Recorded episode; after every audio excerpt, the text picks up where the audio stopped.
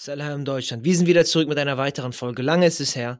Und dieses Mal mit einem sehr wichtigen Thema, mit einem teilweise verborgenen oder versteckten Thema und dafür mit einem Bruder, der mit seiner Erfahrung umso mehr uns bereichern kann. Ich hoffe, ihr könnt in dieser Folge sehr wichtige Eindrücke gewinnen. Salam. Salam.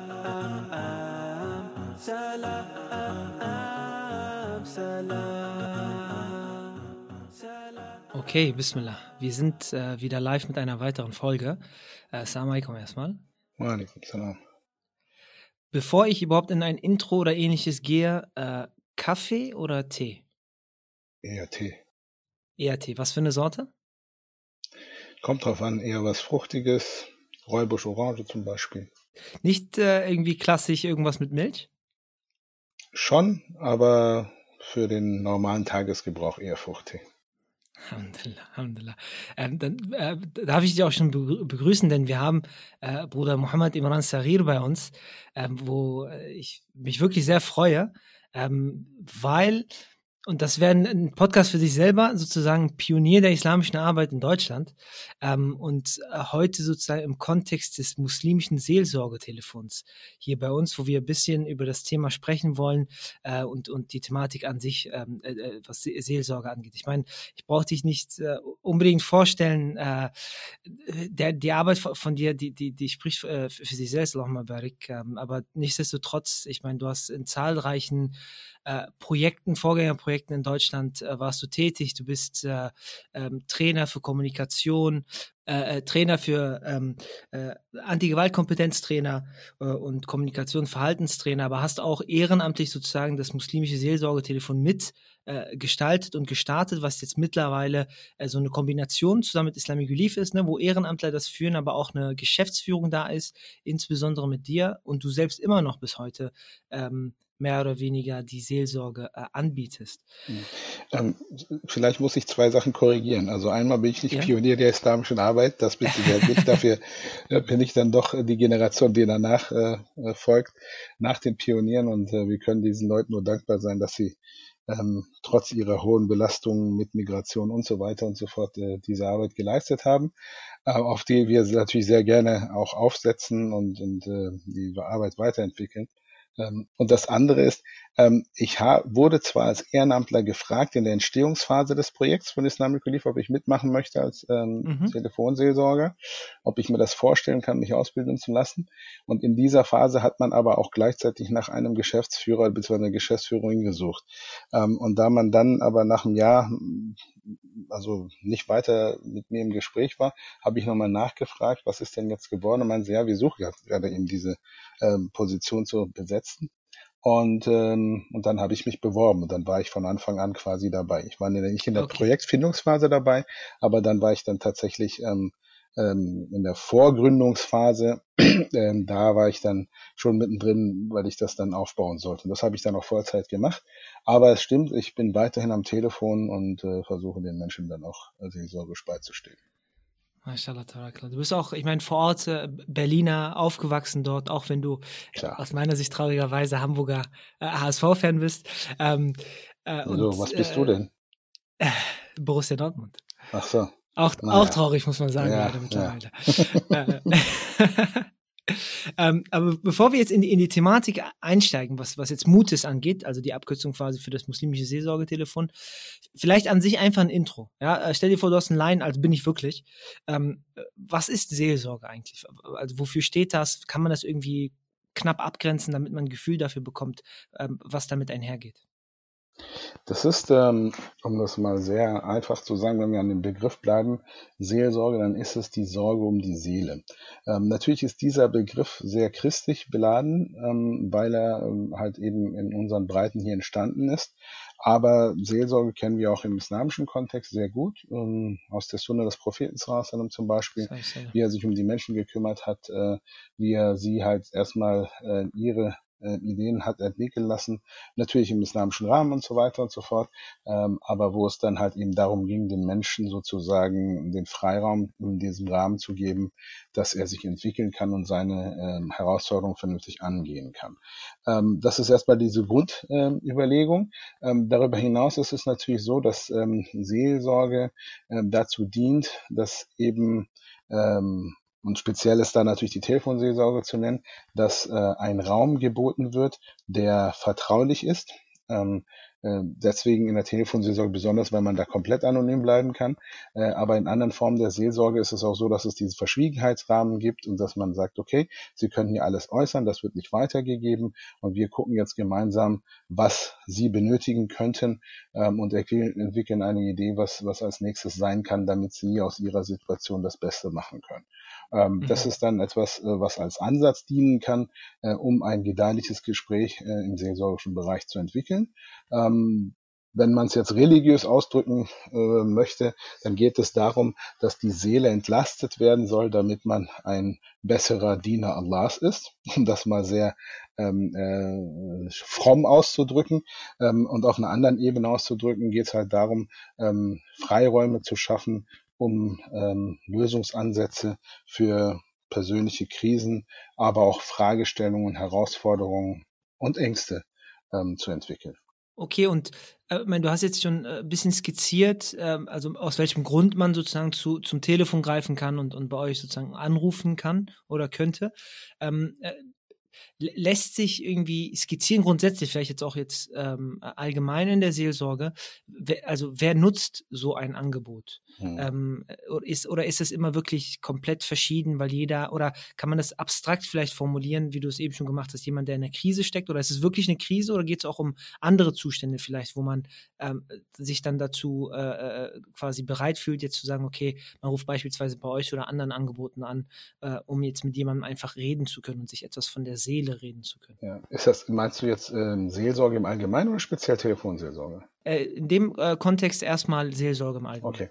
Das kommt immer auf die, äh, auf das Arbeitsfeld drauf an. Also wenn wir zum Beispiel in der Gefängnisseelsorge, wo wir ja auch tätig sind, ähm, das sehen, dann geht es natürlich um eine ganz persönliche Begegnung, wo es auch einfach nur um Entlastung oder sowas geht und manchmal einfach nur ähm, Abwechslung in den Alltag zu bringen.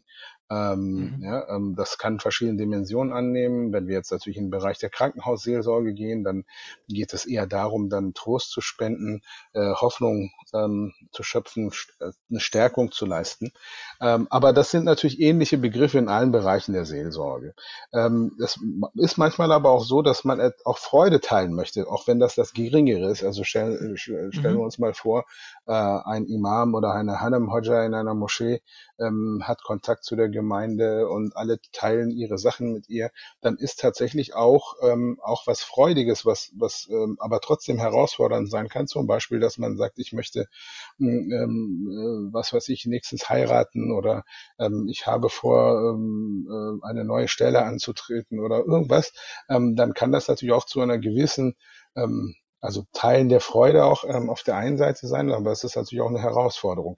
Also es muss nicht Krise im Sinne sein, wie wir es tatsächlich ähm, im Alltag benutzen, dass das immer gleich etwas ist, was was äh, problematisch und, und kaum zu mhm. handeln mhm. und äh, überfordernd oder so ähm, sein kann, sondern das kann auch manchmal einfach nur eine Fragestellung sein, wo man sagt, ich bin mir da nicht ganz sicher, ähm, wir können da jetzt nochmal drüber sprechen, das, das wäre für mich sehr hilfreich. Also das kommt immer auf den Kontext drauf an. Bei der Telefonseelsorge im Speziellen ist es natürlich so, dass wir einen komplett anonymen Rahmen anbieten, wo die Leute einfach die Möglichkeit haben, ähm, sich ähm, eben in diesem geschützten Raum auszuprobieren und zu schauen, wie es sich anfühlt, über ihre Thematik zu sprechen. Äh, gerade wenn es schambehaftete ähm, oder in irgendeiner Form tabuisierte Themen sind, dann ist das natürlich umso hilfreicher. Aber mhm. auch, ähm, wenn man einfach seine Überforderung auch gar nicht mit dem engsten Umfeld irgendwie teilen möchte, dann sind das natürlich ähm, äh, Angebote, die jetzt Telefon im Allgemeinen, aber speziell die Seelsorge betreffen, ähm, natürlich schon ähm, sehr passend äh, für solche Personen. Aber es ist, ähm, man muss auch immer dazu sagen, Seelsorge, besonders Telefonseelsorge, ähm, ist ein, ähm, ja, also ich sage immer, wir sind Generalisten. Ne? Also es ist ein generelles Angebot. Man weiß natürlich nicht, was der nächste Anrufer oder Anruferin tatsächlich mit uns be besprechen möchte. Das ist immer eine Überraschung. Ähm, und tatsächlich ist es manchmal auch so, dass es harmlosere Anrufe sind, die aber von einer Person krisenhaft empfunden werden können. Also ich mhm. äh, nenne mal ein Beispiel, das nenne ich mal sehr gerne, weil es dann auch sehr plastisch wird. Ähm, hat eine junge Schülerin, so weiß ich nicht, 14 circa, angerufen und hat gesagt, ich erreiche meine Freundin seit fünf äh, Tagen nicht und ich weiß nicht, was mit der ist. Ich mache mir größte Sorgen, die ist auch nicht online und so weiter und so fort. Und dann äh, fragte unsere Seelsorgerin, meine ich, äh, war es damals, die fragte dann, ähm, ja, und hast du mal kurz bei denen zu Hause geklingelt? Äh, ob, hast du überhaupt die Möglichkeit, um die Eltern mal zu fragen, wie es der geht? Meinte, ach nee, daran habe ich ja gar nicht gedacht. Jetzt kann man darüber natürlich schmunzeln. Ähm, aber eine Mitschülerin kann natürlich dadurch etwas verunsichert werden, für sie war es natürlich empfunden so. Für uns ist das natürlich dann eine Sache, okay, dann gehen wir morgen mal vielleicht vorbei äh, nach der Schule und klingeln mal und frag mal, wie es deiner Freundin geht. so ja. Und dann würde sich das Ganze womöglich in der Regel auflösen. Gut, das kann natürlich im äußersten Fall trotzdem sein, dass da irgendwas Ernsthaftes ist. Ähm, aber damit ist natürlich äh, der Sache erstmal schon ähm, Genüge getan, auch wenn das jetzt vielleicht nicht direkt ein Seelsorgeanruf in dem klassischen Sinne ist, ähm, ist es trotzdem ähm, wo, eine Situation, wo wir gerne da sind. Ähm, aber bis hin zu übelsten Gewalterfahrungen und so weiter, die natürlich auch bei uns Thema sind. Jetzt muss man natürlich dazu sagen, immer wenn man ein Projekt darstellt und danach gefragt wird, ähm, erzählt man mal von den herausstechenden Sachen. Der Alltag ist natürlich viel langweiliger, ist klar. Mhm. Ja, aber ich, ich würde jetzt auch nicht versuchen, quasi so das herauszukitzeln und dann äh, so wie, wie im äh, Drahtstub schon fast äh, sozusagen darüber sprechen.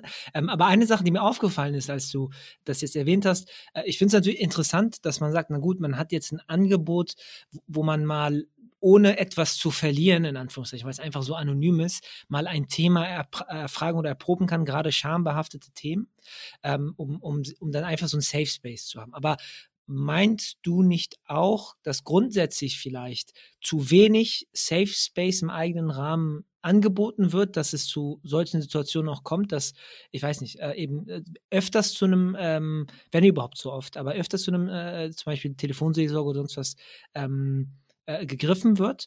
Äh, oder ergänzt sich das einfach nur, weil als ich das erste, was mir halt durch den Kopf gegangen ist, okay, ein Grund, warum zum Beispiel das Angebot auch auf jeden Fall wichtig ist, ist, weil man selber vielleicht im eigenen Umfeld zu wenig diese persönlichen Safe Spaces oder diese freien Räume sozusagen anbietet. Ja, also sowohl als auch. Ne? Also wenn wir uns jetzt die Anruferstruktur vom muslimischen Seelsorgetelefon anschauen, dann sehen wir, dass es ähm, der Hauptblock zwischen 20 und 50 Jahren alt ist, der bei uns mhm. anruft. Das liegt an sprachlichen Themen der älteren Generation, ähm, aber auch, dass die Jüngeren, die da drunter sind, äh, vielleicht noch nicht von uns erfahren haben, aber auch, dass sie sagen, okay, es gibt auch andere Angebote, gerade Schulsozialdienst und so weiter gibt es ja auch. Ne? So, da muss man halt ähm, abwägen. Und wir sind natürlich am Ende auch nur Telefonseelsorge. Und Telefonseelsorge hat den großen Vorteil, dass wir anonym ähm, äh, dieses Angebot anbieten können. Äh, aber die Anonymität hat natürlich auch den Nachteil, dass wir dann auch nicht wie in einer Gemeinde oder was ich im Gefängnis dann nochmal genauer nachfragen können, ähm, die ja. Leute sowieso kennen oder was auch immer äh, oder auch im Krankenhaus dann nochmal vorbeigehen können oder so. Ähm, wenn die Person nicht mehr anruft, ruft sie nicht mehr an. Und selbst wenn sie anruft, bekommt sie auch einen anderen oder eine andere Telefonseelsorgerin an, an, an den Apparat, okay. sodass das dann natürlich auch ein bisschen schwierig ist mit dem Anschluss. Ne? Ähm, also das ist immer ein Erstgespräch. Hinzu kommt natürlich, okay, natürlich ist es so, dass das ähm, egal welches Thema es ist, man im engsten Umfeld unter Umständen schon eine Hürde fühlt, um es anzusprechen. Das hat zum Teil was mit Image-Themen zu tun, das hat auch zum Teil mit grundsätzlicher Scham zu tun, ähm, weil halt das betroffene Thema vielleicht auch tabuisiert ist und so weiter. Das kann schon alles sein. Aber am Ende des Tages sind wir nur der Raum, als Telefonseelsorge, wo die Leute tatsächlich sich ausprobieren können, wo sie sprachfähig werden an einer Stelle, wo sie selber womöglich sprachlos sind. Und wenn wir vernünftig ähm, dieses Telefongespräch durchführen mit den Leuten, dann mhm. fühlen sie sich womöglich ermutigt, tatsächlich auch weitergehende Hilfe sich zu holen wenn das denn tatsächlich ein Thema ist, wo sie Hilfe bräuchten, ob jetzt eine Beratung okay. oder weitergehende Hilfe. Ähm, das muss man dann im Einzelfalle dann gemeinsam auch erörtern. Am Ende passiert natürlich dem Telefonat nur das, was die Anruferin bzw. der Anrufer möchte. Allerdings reden wir nicht denen nach dem Mund, ne? also nach dem Motto, hast du klasse gemacht, auch wenn es noch so daneben war, dann muss man auch mal was in Frage stellen. Das muss man sehr situativ dann auch entscheiden, wie man mit äh, der Anruferin bzw. der Anrufer umgehen sollte in der Situation. Hat was mit der Situation selbst zu tun, hat was mit der Person zu tun und so weiter und so fort. Ähm, das muss man, äh, wie gesagt, sehr situativ machen. Der, auf der anderen Seite haben wir natürlich auch das Thema, dass ähm, ähm, wir natürlich in der muslimischen Community äh, schon die Tendenz haben, dass äh, vieles ähm, nicht offen besprochen wird. Das ähm, äh, mhm. ist dann natürlich auch so, dass auch manche Dinge auch wegge geredet werden, so nach dem Motto, naja, also wenn du bist du depressiv, dann hast du einen schwachen Iman oder sowas. Das ist natürlich ähm, äh, Mumpitz, äh, muss man einfach sagen. Ähm, und ich weiß das aus engstem Umkreis, dass das tatsächlich auch so besprochen wird. Da hat sich jemand einer ähm, äh, sehr gelehrten Person anvertraut, hat gesagt, ich habe Depressionen, mir geht es zurzeit nicht gut. Gesagt, wie, das kann ich mir gar nicht vorstellen bei dir, du hast doch einen starken Iman. Also diese, diese Verbindung gibt es einfach nicht. Man muss sagen, das ist genauso wie eine Krankheit, äh, wie Schnupfen oder weiß ich nicht, was anderes, äh, was, was, was schwieriger ist natürlich. Äh, Schnupfen ist natürlich viel harmloser als eine Depression, also ich möchte das jetzt nicht irgendwie lächerlich machen. Ähm, aber das kriegt man, da kann man Iman haben, wie man möchte. Ja? Und gerade wenn es Frauen betrifft, nach einer Geburt, nur um eine, eine Zahl zu nennen, 20 Prozent der Frauen bekommen eine Wochenbettdepression. Und die Wochenbettdepression kann tatsächlich ähm, ähm, ja, sehr schnell abklingen innerhalb von ein paar Tagen, ähm, weil halt der Hormonhaushalt durcheinander ist und so weiter. Da gibt es verschiedene Ursachen. Ähm, und ähm, äh, es gibt aber auch leider auch einen gewissen Prozentsatz, ohne jetzt Zahlen zu kennen, wirklich, ähm, äh, wie das genau verteilt ist, ähm, die das tatsächlich das ganze Leben lang dann aushalten müssen. Ähm, und da kann man natürlich nicht von ausgehen, dass das was mit Iman oder nicht Iman zu tun hat. Ähm, und das sind natürlich auch Sachen, die die ganze Sache auch sehr ähm, äh, belasten, äh, um sich zu öffnen. Ne? Also wenn das gleich so eine Ebene annimmt. Ähm, und gerade bei, bei Depressionen ähm, habe ich das schon von verschiedener Seite, von verschiedenen Gelehrten auch in ihren Vorträgen und so weiter gehört, wo man einfach sagen muss, das ist, ja, ich sag's mal ganz drastisch, eine unqualifizierte Bemerkung.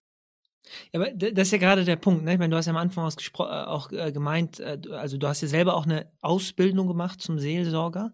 Ähm, und das ist auch eine Tätigkeit, wo man eben ausgebildet sein äh, sollte oder muss, um eben zu wissen, wie kann man umgehen, um zumindest, auch wenn es jetzt in dem Fall so ein Erstgespräch ist, das in die richtige Richtung lenken zu können. Und das sind zwar Gelehrte, die man gefragt hat, es sind aber Gelehrte der Religion, ja, und dann gibt es Gelehrte in anderen Kontexten, der Medizin, der Psychologie, Gelehrte der, der anderen Wissenschaften und so weiter und so fort. Und dementsprechend sind die auch heranzuziehen, um, um äh, für dieses Verständnis zu sorgen.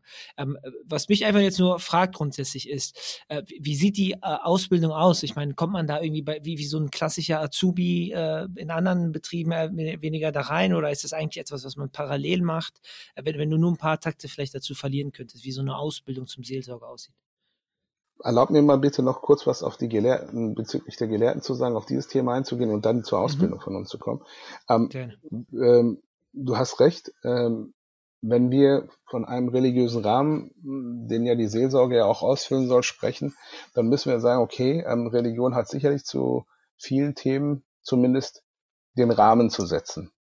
Aber den Inhalt, ja. ähm, das, äh, den muss man dann schon füllen, ja, durch die verschiedenen ja. Wissenschaften und Disziplinen. Ähm, und wir haben zurzeit das Problem, dass ähm, zumindest in der ähm, in der breiten Masse der Muslime die Meinung vorherrscht, der Hodja oder beziehungsweise der Imam oder die Hanam Hodja oder wer auch immer, die wissen über alles Bescheid. Ähm, das sind sehr res zu respektierende Personen, gar keine Frage, äh, ihre Lebensleistung und ihre Gelehrsamkeit und so weiter. Aber eben, dass sie den Rahmen vielleicht setzen können, aber sie können nicht den Inhalt bringen. Also ich gehe ja auch nicht, wenn ich jetzt mir einen Arm breche, dann zum Imam und sage, jetzt bet das weg oder sowas. Ähm, ne? Also und so muss man sich das auch in vielen anderen Themen auch vorstellen. Und das betrifft nicht nur die Seelsorge oder vielleicht den psychologischen Bereich oder den soziologischen Bereich oder sonst irgendwas, sondern es betrifft natürlich auch viele, viele andere, ähm, auch technische Bereiche zum Beispiel. Oder ähm, äh, gerade wenn wir dieses, ja, ich sage jetzt mal in Anführungsstrichen Modethema, aber es ist ein sehr, sehr tiefgreifendes, sehr wichtiges Thema, ähm, islamisches Finanzsystem und so weiter und so fort. Ähm, da sehen sehen wir, dass dann halt die klassischen Gelehrten zwar vielleicht ähm, bestimmte Dinge als Rahmen setzen können, weil sie halt das Wissen davon haben, aber der Inhalt, der muss zum Teil noch entwickelt werden, beziehungsweise muss halt eben von anderer ähm, Seite dann gefüllt werden. Aber nur das als Vorbemerkung noch. Ähm, was die Ausbildung selbst betrifft, ist es so, dass wir natürlich jetzt im beim muslimischen Seelsorgetelefon von einem ehrenamtlichen Rahmen sprechen. Das heißt, das kann nur berufsbegleitend erfolgen. Das ist auch eine erprobte Ausbildung. Wir haben ja selber schon jetzt zurzeit den 13. Ausbildungskurs, der jetzt von den Leuten durchlaufen wird, die hm, jetzt dieses Jahr dabei sind.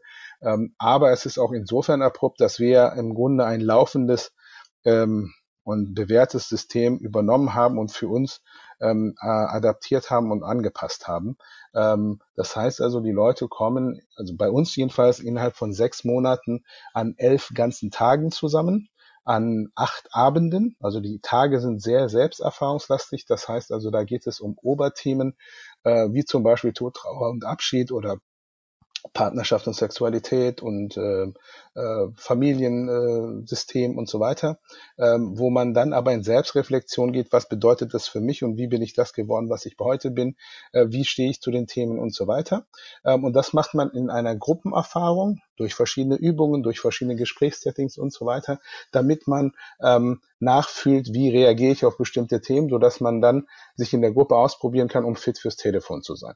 Das zweite sind diese Abende, von denen ich gesprochen habe. Diese Abende sind Theorieabende, wo die kleineren Gruppen von dieser Ausbildungsgruppe bestimmte Themen vorbereiten, die wir vorgeben, äh, damit wir das Ganze dann nochmal ähm, auch ein bisschen mit Theorie unterfüttern. Aber das ist bei weitem keine psychologische Ausbildung und es kann diese Ausbildung jeder machen, der ein bestimmtes Auswahlverfahren, äh, was wir ähm, entwickelt haben, durchläuft. Das heißt also, die Leute, die interessiert sind, äh, melden sich wir machen, äh, wir schicken Ihnen erstmal ein Infoblatt zu.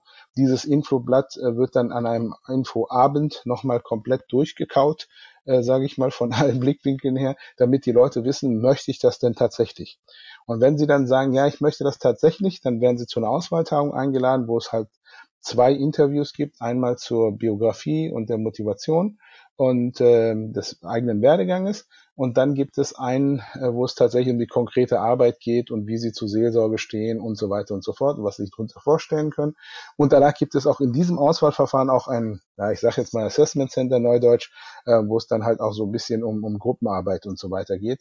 Ähm, und wenn wir das dann hinter uns haben, dann sa sagen wir, ob wir die Leute tatsächlich aufnehmen oder nicht. Auch während der Ausbildung dieser sechsmonatigen haben wir die Möglichkeit auch zu sagen, ob es passt oder nicht für uns.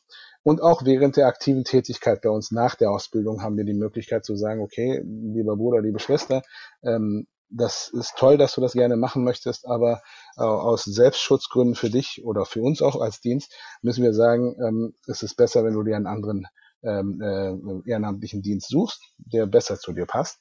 Ähm, dass äh, diese diese Kompetenz müssen müssen wir bei uns behalten, damit eben ähm, die Qualität des Dienstes gesichert ist. Und trotzdem muss man sagen, bei aller Ausbildung und so weiter passiert es natürlich, dass wir auch mal ähm, sehr ungelungene und gescheiterte Gespräche unter Umständen mal haben. Ähm, das ist, äh, gehört aber halt dazu und das wird dann in Supervision und so weiter aufgearbeitet. Ähm, eine Sache, die hier ganz wichtig ist, neben diesen Abenden und Wochenenden beziehungsweise ganzen Tagen, die wir da machen, gibt es auch Hospitation am realen Telefon. Ähm, davon werden sechs bei uns als muslimisches Seelsorgetelefon gemacht in Begleitung durch andere Ehrenamtliche, die erfahren sind ähm, und schon länger dabei sind. Äh, und äh, bei der kirchlichen Telefonseelsorge, die ein enger Kooperationspartner von uns ist, wo dann ähm, auch sechs Hospitationen auch in Begleitung von einer Mentorin oder einem Mentor gemacht werden, die eben halt länger dabei sind. Und diese beiden Mentoren äh, schauen auf den Entwicklungsprozess der auszubildenden Person, damit man dann ähm, ein gutes Ergebnis am Ende der Ausbildung hat. Also das wirkt jetzt auf mich ähm, sehr komplex, äh, sehr anstrengend aber gleichzeitig äh, irgendwie freut mich das, wenn man sieht, wie professionell an so ein wichtiges Thema herangeht, weil du hast ja das erwähnt, aus Selbstschutz von einem selbst, weil solche Gespräche können ja mit einem selbst sehr, sehr viel dann machen, wenn man gewisse Schicksalsschläge von jemandem erfährt. Und auf der anderen Seite bietet man ja diesen Raum an für jemanden, und der trau also traut sich einem ja trotzdem an, auch wenn es anonym ist. Und das heißt, da kann man auch sehr, sehr viel Schaden entrichten oder noch mehr Schaden entrichten, mehr oder weniger, wenn man eben nicht damit umgehen kann oder professionell eben umgehen ähm, kann. Ja, man, man hat schon eine ziemliche Verantwortung, das ist richtig. Allerdings muss man jetzt auch sagen, am Ende sind wir ja nur eine halbe, dreiviertel Stunde, maximal eine Stunde vielleicht mit jemandem zusammen am Telefon. Also wir werden nicht sein ganzes Leben verfuschen. Ja? Also ähm, das, das, also da muss man äh, auch sagen, so mächtig sind wir da du auch wieder nicht. Aber du hast recht, es kann natürlich sein, dass jemand Jahre, wenn nicht sogar Jahrzehnte vielleicht im allerschlimmsten Fall über dieses Thema geschwiegen hat. Jetzt traut er sich mal gerade irgendwie so bei uns anzurufen und wir verpatzen das Gespräch. Dann kann es natürlich sein, dass jemand sagt, okay, dann versuche ich es ja gar nicht mehr weiter natürlich möglich. Ja? Ähm, deswegen ist es äh, äh, schon wichtig, dass wir zumindest ähm, das Menschenmögliche tun, äh, um da eine Sicherung ähm, einzubauen, eben durch die Ausbildung, dass wir halt eben reflektieren über Telefonate, die schwierig waren, die einen ein bisschen beschäftigen, wo man selber nicht weiß, habe ich das vernünftig gemacht oder nicht. Ähm, äh, und das ist natürlich etwas, was wir anbieten können. Am Ende des Tages ist natürlich jeder auch ähm, sicherlich ähm, für sich selbst verantwortlich, dass er das dann auch gewissenhaft und so weiter macht. Aber wir sind natürlich auch diejenigen, die da schon auch auf Qualität achten müssen, gar keine Frage. Ja. Du hast jetzt eben auch jemand erwähnt, also jemand traut, hat sich gerade mal so getraut, jetzt sage ich mal, an den Hörer zu greifen und so ein Angebot wahrzunehmen. Äh, ich meine, äh, offensichtlich landen diese Fälle dann nicht bei euch oder dir, weil diese Leute haben sich dann getraut. Aber äh, kennst du so klassische Gründe, warum Leute gehemmt sind, obwohl ihnen so ein Angebot helfen könnte? Auch wenn es jetzt diese Telefonseelsorge ist oder im, im anderen äh, Kontext, überhaupt dann nach Hilfe zu suchen. Vielleicht als Anstupser auch für Leute, die gerade zuhören? Ja, also ich meine, jetzt muss man natürlich immer vorsichtig sein. Äh, klar, man kann uns mit allem anrufen, aber wir sind nicht diejenigen, die das Problem lösen. Ich äh, möchte mal so eine Anekdote erzählen. Wir haben so verschiedene Clips, die man sich auch äh, auf YouTube angucken kann, ähm, äh, produziert, um, um, deutlich zu machen, was macht denn äh, Telefonseelsorge. Aber manchmal ähm, denken die Leute, okay, sie rufen bei uns an und äh, das Problem ist weg. Ne? Und da ging es, also wo wir es wirklich erfahren haben, dass die Leute das zum Teil so denken, war, dass wir vor einigen Jahren bei einem regionalen türkischen, äh, türkischsprachigen Sender in Deutschland die Möglichkeit hatten, pro bono, also kostenlos, äh, diese Clips zu schalten. Und dieser eine Clip, der ging um ähm, äh, Glücksspielsucht, was leider ein sehr weit verbreitetes Phänomen in der Gesellschaft, aber auch besonders in der muslimischen Community ist. Ähm, eine Form von Glücksspiel übrigens. Ähm, und das Interessante ist, dass dieser Clip eigentlich nur sagt, sie können darüber mit uns sprechen. Und bei uns haben dann in dieser Woche, wo das dann ausgestrahlt wurde, 20 Leute angerufen, die selber betroffen waren, so nach dem Motto, wie können Sie mir, äh, uns helfen? Also das war nicht der, die Sache, sondern dass wir erstmal darüber sprechen, dass wir dieses Thema öffnen, dass wir sie motivieren, dass wir ihnen zeigen, wo sie hingehen könnten mit ihrem Thema, weil das ist ja etwas, was therapeutische Hilfe im allerschlimmsten Fall bedarf, wenn es schon weiter gediehen ist und womöglich schon seit Jahren ähm, manifestiert ist als Sucht. Ähm, das äh, ist natürlich schon nochmal eine, eine Thematik, ähm, dass wir natürlich nicht das äh, Versprechen geben, rufen Sie uns an und Ihr Problem ist weg. Ähm, das nicht. Aber auf der anderen Seite haben wir natürlich diese ähm, Verantwortung, ähm, eben diesen anonymen Raum auch gut sozusagen anzubieten, damit die Menschen ermutigt sind, ähm, nachdem sie sich ausprobiert haben bei uns und ihre Sprachlosigkeit äh, überwunden haben. Ich mache mal ein Beispiel. Triggerwarnung. Bei der nächsten Anekdote handelt es sich um einen Vergewaltigungsfall. Es wird natürlich nicht im Detail äh, besprochen, was da tatsächlich passiert ist, sondern vielmehr, wie darauf reagiert wurde und was die Person im Folgenden ge äh, gemacht hat und wie sie sich Hilfe geholt hat. Wenn ihr das aber trotzdem nicht hören möchtet, springt am besten auf die nächste Kapitelmarke, die um die 35 Minuten liegt, einfach vor und dann geht es von dort weiter mit dem nächsten Thema.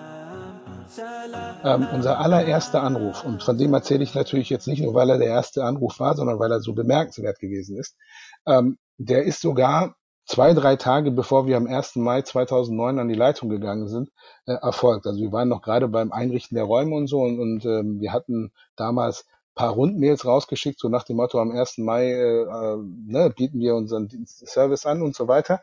Und dann war das so, dass da eine Schwester ähm, tatsächlich diese Mail empfing und direkt angerufen hat. Und während es dann bei uns klingelte, weil wir den Apparat nicht zur Seite gelegt haben, Gott sei Dank, muss man ja im Nachhinein sagen, obwohl das natürlich nicht korrekt war, ähm, ähm, dass das dann ähm, gleich ähm, sie ermutigt hat, uns anzurufen. Es klingelte bei uns, ich ähm, habe abgehoben, habe die anderen, die dort geholfen haben, die Räume einzurichten, dann aus dem Raum geschickt und dann habe ich mit der Schwester gesprochen. Und sie hat ähm, etwas ziemlich Dramatisches geschildert. Sie hat geschildert, dass sie ähm, zweimal vergewaltigt worden ist von einem ähm, engeren oder weiteren Verwandten, aber auf jeden Fall äh, nahen Menschen, ähm, der äh, in dem Ursprungsland der Eltern ähm, lebte äh, zu dem Zeitpunkt ähm, und äh, dass sie beim zweiten Mal sich nicht gewehrt hat, äh, als das passiert ist, einige Tage später. Ähm, und äh, sie das mit niemandem teilen konnte. So, ich, äh, sie hat dann die Mail weitergelesen hat gesagt, oh, ich sehe, dass ich ja gar nicht jetzt zurzeit anrufen äh, sollte. Dann habe ich gesagt, nein, nein, erzählen Sie erstmal. Und dann hat sie mir eben diesen Vorfall geschildert.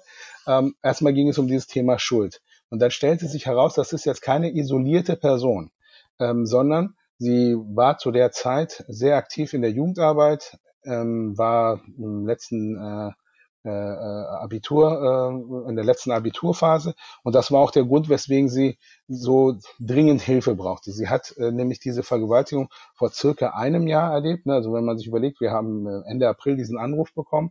Ähm, das ist dann auch so ein bisschen gegen Ende der, des, des Schuljahres. Sind noch gerade mal zwei Monate bis in Ferien oder anderthalb oder sowas. Ähm, und sie hätte ein Zeugnis vorweisen müssen vom Abitur, was sie aber nicht hatte. Warum? Weil sie das ganze Jahr über zwar aus dem Haus gegangen ist, aber mit dem Bus in der Stadt herumgefahren ist. Ähm, weil sie das ihren Eltern nicht erzählen konnte, was ihr passiert ist, ähm, sie aber auch nicht die Kraft aufgebracht hat, in die Schule zu gehen. Das, was sie in dieser Zeit tatsächlich geschafft hat, ist weiterhin ihre Jugendarbeit zu machen. Das heißt, sie war sehr gut vernetzt mit den Jugendlichen und so weiter, war quasi mitten im Leben augenscheinlich. Und das Zweite, was sie geschafft hat, ist, dass sie ihren Führerschein gemacht hat aber ein Abiturzeugnis hätte sie ihren Eltern nicht zeigen können. Das andere war, dass sie auch wusste, dass der nächste äh, ähm, Urlaub in das Ursprungsland der Eltern ähm, auch schon geplant war. Das heißt, sie wären ihrem Vergewaltiger dann begegnet. Also erstmal ging es darum, sozusagen äh, zu schaffen, dass sie das ähm, Schuldgefühl nicht wahrnimmt, sondern dass es eigentlich nach einer solchen traumatischen Erfahrung, wo sie sich bei der ersten Vergewaltigung ähm, tatsächlich gewehrt hat, ähm, beim zweiten Mal dann das über sich hat ergehen lassen, ohne sich zu wehren, weil sie so traumatisiert war und so weiter. Ähm, das wird natürlich in der Ausbildung auch vorbereitet, dass man zumindest dazu etwas sagen kann, um die Anruferinnen und Anrufer ähm, tatsächlich auch ähm, zu, zu entlasten. Und das konnte ich dann in dem Moment auch tun. Ähm, und im Laufe, das waren sogar in dem Fall mehrere Gespräche, was ziemlich untypisch ist, weil das war halt in einer Anfangszeit, da ist das dann halt so geschehen, dass man sich öfters dann sprechen konnte. Normal, wie gesagt, ist das immer ein Erstgespräch, muss man dann halt immer nochmal neu erzählen, was bis dahin besprochen worden ist. Aber in dem Fall ging es dann. Ähm, war es so, dass dann ähm, äh, sie gesagt hat, ja, und sie wartet seit einem Jahr auf einen Therapieplatz und sie wäre dann auch schon fünfmal im Krankenhaus gewesen wegen psychosomatischer Beschwerden, wo dann zwar an ihren ähm, Symptomen ähm, natürlich gut äh, gearbeitet wurde medizinisch, aber die Ursache war ja eigentlich eine psychologische durch diese traumatische Erfahrung der Vergewaltigung. Und am Ende war es dann so, dass wir Gott sei Dank ähm, äh, durch dieses Sprechen und so weiter erreicht haben, dass sie überhaupt den Mut gefasst hat, sich Hilfe zu holen. Allerdings muss man sagen, um dann die Dramatik nochmal klar zu machen, als sie das ihren Eltern offenbarte, beziehungsweise ihre Mutter erstmal, bekam sie direkt eine äh, Ohrfeige. Ähm, und dann hat äh, die Familie zusammengesessen, war natürlich auch schockiert und so weiter, was selbstverständlich ist. Allerdings kam sie auf die glorreiche Idee, auch ihr vorzuschlagen, ob es nicht besser ist, sie zu verheiraten mit diesem Menschen. Ähm, und das nächste war dann, dass man sich überlegt hat, ob dann nicht der ich weiß nicht, von wem der Vorschlag kam, aber der Bruder wollte dann irgendwie den Menschen auch umbringen und so, was die Sache natürlich auch nicht unbedingt besser gemacht hätte. Ähm, also auf jeden Fall ähm, war da großes Chaos. Ähm, die Schwester ging dann auf unser Anraten hin auch für ein paar Tage erstmal zu einer Freundin und der ganzen Sache erstmal so ein bisschen, also wieder das Ganze zu beruhigen. Und jetzt kommt das Krasse. Also sie hat zwar versucht, sich Hilfe zu suchen, ähm, und sie hatte gesagt, sie möchte unbedingt von muslimischen Psychologinnen oder Psychologen betreut werden in dieser Frage. Da konnten wir ihr erstmal auch sagen, schau mal, es geht nicht darum, dass es ein Muslim ist, der dich betreut, sondern gute Fachleute, egal welchen Glaubens, dann werden sie auch deinen Glauben berücksichtigen und du musst halt eben selber für deinen Glauben so ein bisschen ähm, Sorge tragen, wenn er dir wichtig ist in dem Zusammenhang. Das ist das eine. Aber das Krasse war, sie hat durch diesen Tunnelblick, den man grundsätzlich bekommt, wenn man ein belastetes Thema hat, äh, belastendes Thema hat, ähm, und dazu ist Telefonseelsorge nämlich auch da, einfach den Blick zu weiten, um zu gucken, was gibt's denn da noch drumherum an Unterstützung. Und ganz ehrlich, ich war total schockiert und überrascht, dass sie gesagt hat, ihre Schwester ist ja tatsächlich Frauenärztin. Die lebte zwar zu der Zeit aus so familiären Gründen, weil sie geheiratet hat in irgendwie in einer anderen Stadt oder so. Aber sie ist nicht mal auf die Idee gekommen, ihre Schwester zu fragen. Und äh, Gott sei Dank ähm, erwähnte sie dann die Schwester. Ähm, und sie hat dann äh, mit ihr dann das alles organisiert. Sie ist dann erstmal ähm, zu einer Beratungsstelle gekommen, was wir ihr auch empfohlen hatten, ähm, wo ihr dann äh, tatsächlich auch weitergeholfen werden äh, konnte. Ähm, hier muss man zwei Sachen erwähnen. Also was ganz selten vorkommt, weil es halt ein anonymer Dienst ist, dass wir nicht wissen, wie, die, wie eine Sache ausgeht und wie es den Menschen hinterher geht. In dem Fall war es tatsächlich so, dass sie sich nach acht, neun Monaten nochmal bei uns gemeldet hat, auch dann per Mail, ähm, um uns zu sagen, toll, dass es euch gibt. Äh, nur durch euch geht's mir heutzutage so gut, wie es mir halt geht. Ähm, natürlich wird das nicht ausradierbar sein aus ihrem Gedächtnis oder sowas, aber ähm, es wurde ihr gut geholfen und Alhamdulillah ähm, ging es ihr zu dem Zeitpunkt besser. Inshallah, es geht sie jetzt noch besser als damals. Ähm, die andere Sache, die hier zu erwähnen ist, was ich auch angedeutet habe, wenn man in einer Thematik drinsteckt, dann sieht man den Wald vor lauter Bäumen nicht, wie man so schön sagt. Ähm, und deswegen ist unser Wahlspruch auch ein Notruf für die Seele, ein Gespräch kann Welten öffnen. Und das hat mich ähm, persönlich sehr ähm, äh, äh, ja, positiv gestimmt, dass es unseren Dienst gibt, auch wenn diese, diese Situation natürlich auch besonders belastend natürlich ähm, ist für die betroffene Person vor allem, ähm, dass, äh, dass wir eben diese Chance haben, ähm, diese Möglichkeit äh, zu bieten, dass man eben den Blick weiten kann, um sich dann Hilfe zu organisieren in einer so dramatischen Sache. Und genau das meinte ich vorhin, dass wenn wir über das Projekt sprechen, dann hat man immer den Eindruck, da passieren tatsächlich immer ständig solche Sachen, ähm, die sehr extrem sind oder sehr harmlos sind, wie vorhin das geschilderte mit der Schülerin, die äh, ihre Freundin vermisst hat, beziehungsweise nicht wusste, was mit der ist. Ähm, äh, ne, also eigentlich ist der Alltag langweiliger. Aber interessanterweise war das unser erstes Telefonat. Hm, subhanallah. Also mir geht auch durch, durch den Kopf, weil meine nächste Frage wäre jetzt gewesen, wo ich hinleiten wollte, ist, warum ein muslimisches Seelsorgetelefon? Aber in der Geschichte merkt man, wie Kulturen so ein bisschen aufeinandertreffen, die auch diesen Blick dann einschränken, weil man äh, quasi mit, gewissen anderen äh, Weltbildern oder Ansichten vielleicht draufprasselt. Dann gibt es, äh, wie du gesagt hast, das, das, die Spannungsverhältnisse in der Familie. Man will aber jemanden haben, der einen hilft, der den eigenen Glauben versteht gleichzeitig. Man, man fühlt sich gar nicht irgendwie sortiert, gerade in so einer Situation. Also ist schon schlimm genug, Punkt, ne? Aber dann kommt es auch nochmal oben drauf. Also ist das auch äh, ich sag mal, eine Intention oder Motivation von euch, warum ihr quasi ein muslimisches Seelsorgetelefon habt, ähm, dass gerade deswegen auch solche äh, kulturspezifischen oder tabuisierten Themen eben aufgegriffen und verarbeitet werden können? Ja und äh, auch nein. Also wir sind, wie gesagt, Generalisten, nicht nur in den Themen äh, und in, äh, ne, also äh, wie wir aufgestellt sind, aber wir sind auch Generalisten ähm, für die Leute, die anrufen. Das können auch ähm, Leute sein, die kulturell irgendwas mit Islam zu tun haben. Es können äh, praktizierende fromme Muslime sein. Es können aber auch Leute sein, die gar nicht glauben, äh, die auch kulturell nichts mit muslimischen Kulturkreis zu tun haben, auch in keiner Beziehung zu Muslimen stehen. Also theoretisch kann uns jeder anrufen, möchte ich damit sagen. Ähm, und das geschieht auch erstaunlicherweise. Zwar sind die absolute Mehrheit Leute, die eben dem muslimischen Kulturkreis angehören, ähm, aber auch Leute, die zum Islam äh, sich äh, dann selbst bekannt haben und nicht in eine muslimische Familie hineingeboren worden sind, ähm, aber auch Leute, die ganz gezielt uns anrufen, obwohl sie selbst keine Muslime sind und in keinster Weise in Bezug zu Muslimen stehen, selbst in existenziellen Fragen, weil sie sagen, ich möchte einfach mal ihre Sicht der Dinge erfahren. Gut, dann sind wir natürlich jetzt kein Infotelefon, aber es geht halt zum Beispiel um den Rahmen. Aber um, die um auf die Ursprungsfrage zurückzukommen, ähm, was ist die Motivation gewesen? Interessanterweise ähm, ist es so gewesen, dass die Gründung des muslimischen Seelsorgetelefons ähm, angeregt war durch die kirchliche Telefonseelsorge in Berlin.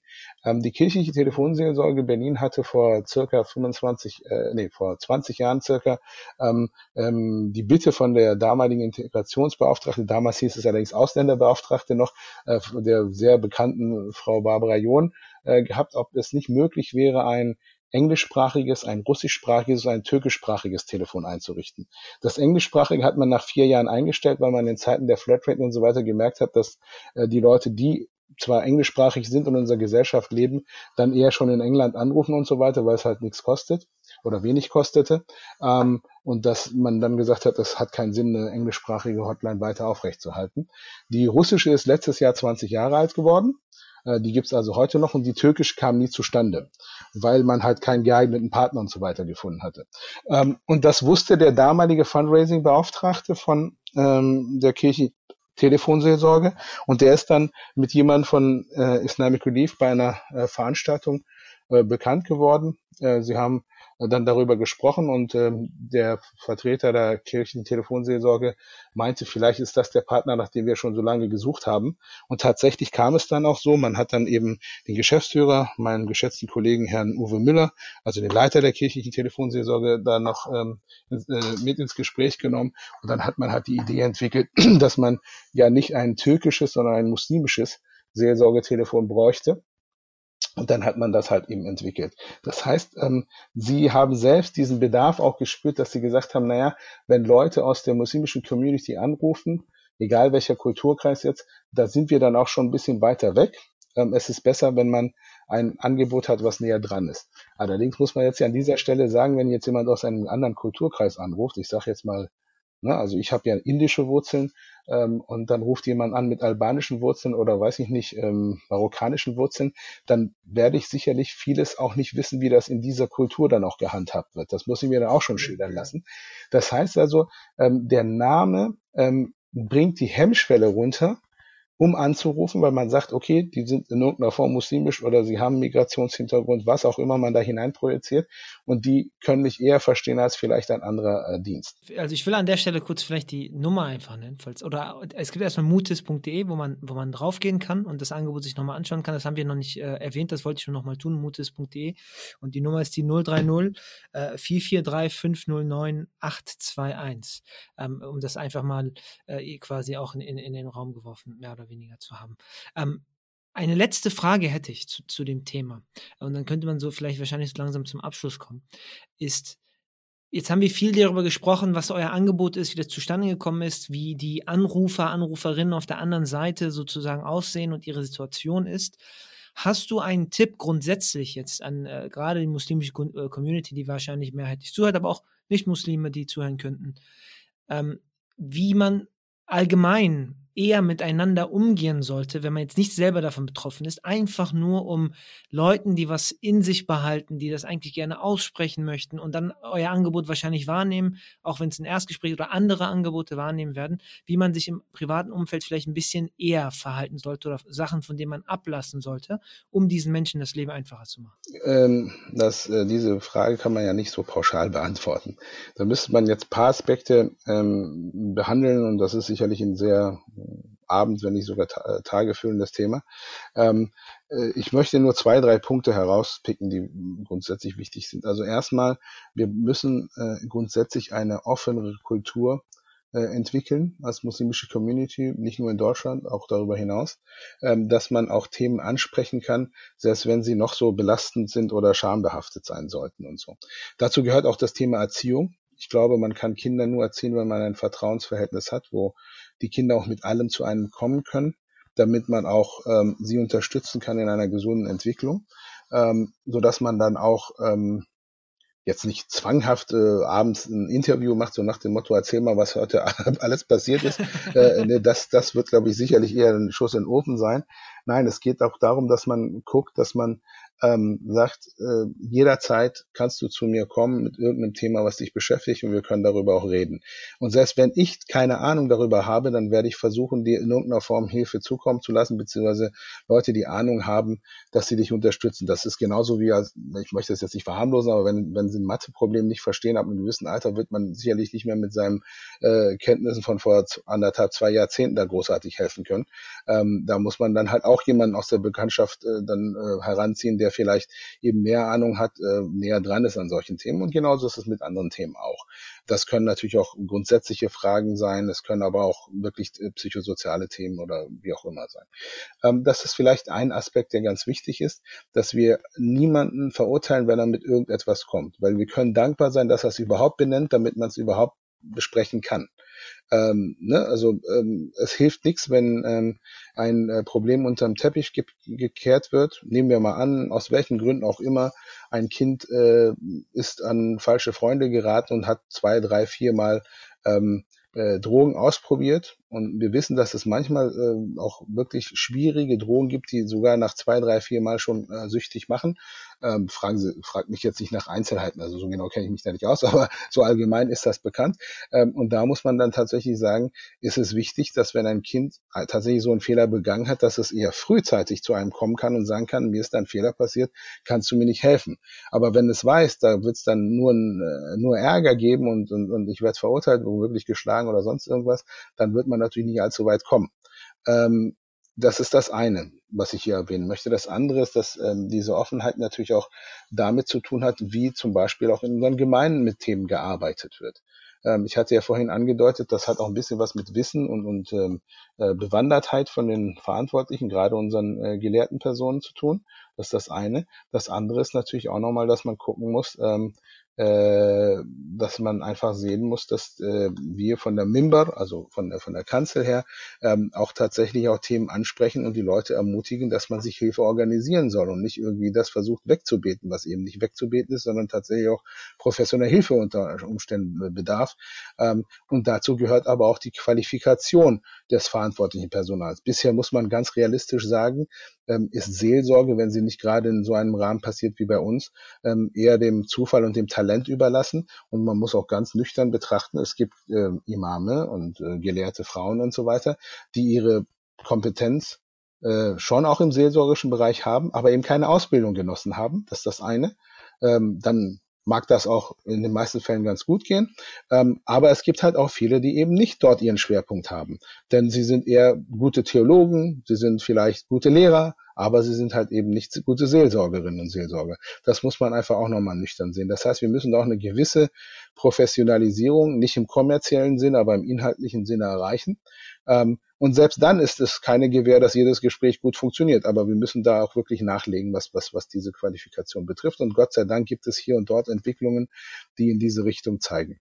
Ähm, auch wenn es äh, nicht so ist, dass das ausreichend ist. Ich möchte da nicht optimist, äh, zu optimistisch sein. Aber, aber auch so, ne? Also wie gesagt, dieses Verständnis von das etabliert sich wahrscheinlich auch so langsam, wo äh, ich sag mal Generationen jetzt hier auch sind, um dann zu merken, okay, wenn wir gewisse Angebote auch haben wollen, müssen wir diese Institution nicht nur gründen, sondern dementsprechend auch äh, fördern und auch Wege zu finden, wie die eben nachhaltig aufgebaut werden können. Ähm, auf deine ersten zwei Punkte vielleicht äh, anzuknüpfen jetzt, um, um das auch äh, dahingehend abzuschließen, weil damit hattest du ja auch begonnen. Das ist ja letztendlich nichts anderes, diese Räume zu schaffen und dich auch dahingehend zu qualifizieren. Der prophetische Andes vom äh, Propheten, um eben äh, die, also wirklich diese Offenheit zu haben, dass jeder Einzelne mehr oder weniger zu ihm kommen konnte, ohne verurteilt zu werden, sondern tatsächlich zu wissen, okay, er setzt das um, was er auch jedem angeraten hat. Ne? Niemand von euch ist äh, gläubig, solange er nicht das äh, für jemand anders wünscht, was er für sich selbst wünscht, mehr oder weniger. Das heißt, wenn jemand damit ein Problem kommt und man hat selber ein Problem, dann wünscht man sich ja, dass die Leute einem helfen. So, und, und das dann auch zu verkörpern und diesen Raum auch zu bilden, um diese Hilfe leisten zu können. Ich finde, das, das rundet das sehr, sehr schön ab. Und äh, ich danke dir nochmal für, für, für, die, für die Erinnerung mehr oder weniger und das Gespräch auch im Allgemeinen. Ähm, äh, bevor wir jetzt völlig äh, am Ende sind, ähm, möchte ich doch noch mal ein Hadith erwähnen, um das noch mal zu unterstreichen, was Sehr das gerne. bedeutet. Ja? Ähm, äh, es gibt ein Hadith, ähm, wo es um das Fasten an sich geht.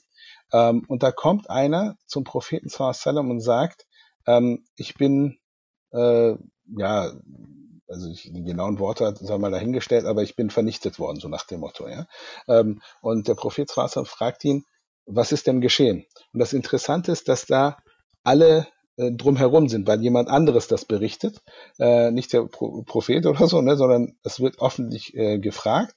Das heißt, es ist ein Klima der Offenheit, dass man äh, das überhaupt äußern kann, nämlich, dass er sagt, ich habe mein Fasten ähm, durch den Geschlechtsverkehr mit meiner Frau gebrochen. So.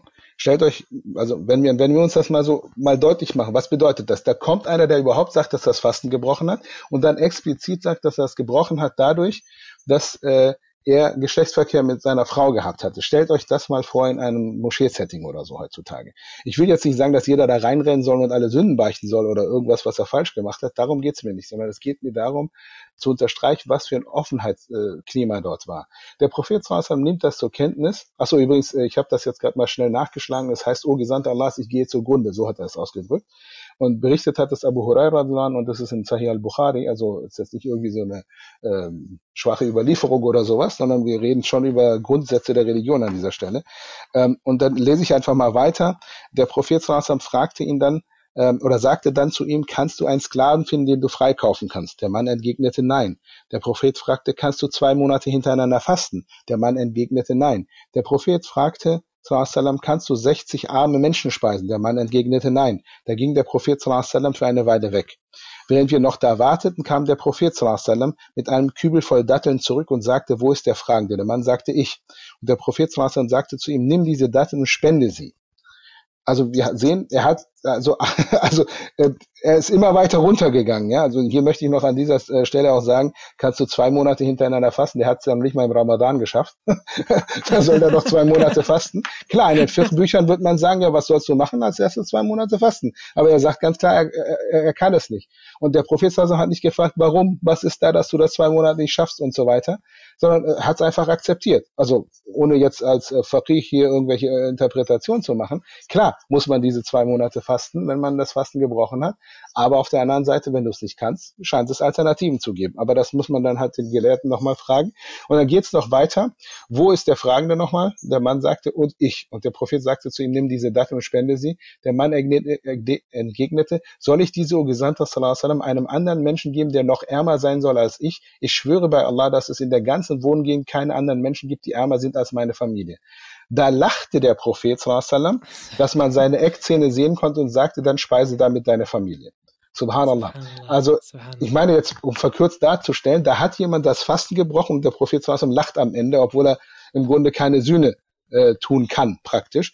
Aber, mhm. und das ist das Wichtige, die Nähe dieses Menschen zählt. Ich will damit jetzt nicht sagen, das war in Ordnung, was er gemacht hat oder so. Das ist nicht die Frage, sondern der Umgang, wenn etwas schon schief gegangen ist, wie kann man es in der Zukunft lösen? Das ist das Entscheidende. Mhm. Und das sollte auch ein Ansatz sein in unserer Gelehrsamkeit, dass man immer nicht irgendwie den Leuten schlechtes Gewissen für alles Mögliche einredet, das ist sicherlich ähm, mal auch wichtig, aber das kann nicht die Grundhaltung sein. Und wenn wir uns die islamische Erziehung und die Vermittlung der islamischen Werte anschauen, muss man nüchtern und ehrlich sagen, oft wird tatsächlich immer auf das schlechte Gewissen fokussiert, anstatt zu sagen, es gibt Hoffnung, egal was du getan hast. Ähm, und das ist, glaube ich, auch nochmal ein ganz wichtiger Aspekt, der auch in die Seelsorge mit hineinspielt, aber auch grundsätzlich in die islamische Erziehung, ähm, wo man den Leuten Hoffnung geben soll, dass man sagt, auch für uns als Sünder gibt es einen Weg, ähm, äh, wo Vergebung wartet und wo, wo es Erleichterung gibt und nicht, dass man dann in der Vergangenheit in seinen äh, Fehlern, aber auch in seinen guten Taten herumschwelgt und, und die Zukunft dabei vergisst. Es geht immer darum, die Zukunft besser zu gestalten als unsere Vergangenheit ähm, und das zeigt dieser Hadith, glaube ich, sehr, sehr deutlich ähm, und ich glaube auch, ähm, dass das ein Hadith ist, obwohl er ja eigentlich irgendwie bekannt ist, ähm, dann doch ähm, nicht äh, zentral gestellt wird äh, an die Stelle, wo, es, wo er eigentlich hingehört, nämlich dass er deutlich macht, dass es darum geht, Menschen zu stärken und nicht ähm, klein zu halten. Subhanallah, Subhanallah. Ich glaube, äh, es gibt äh, keine besseren Worte als die, die du jetzt quasi verkündet hast für das Ende. Deswegen danke ich dir, dass du, dass du da nochmal ausgeholt hast.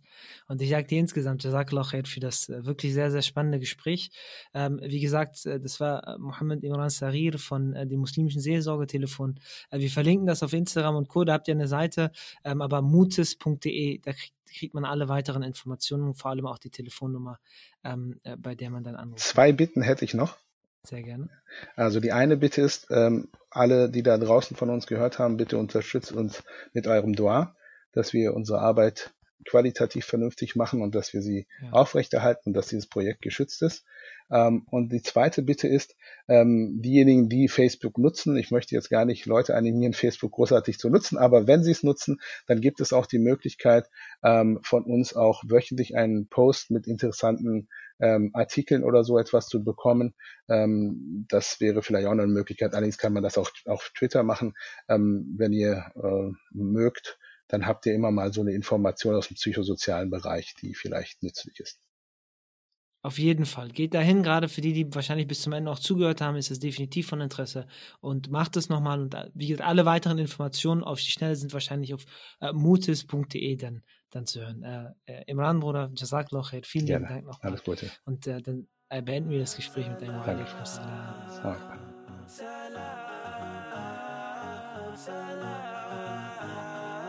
salam.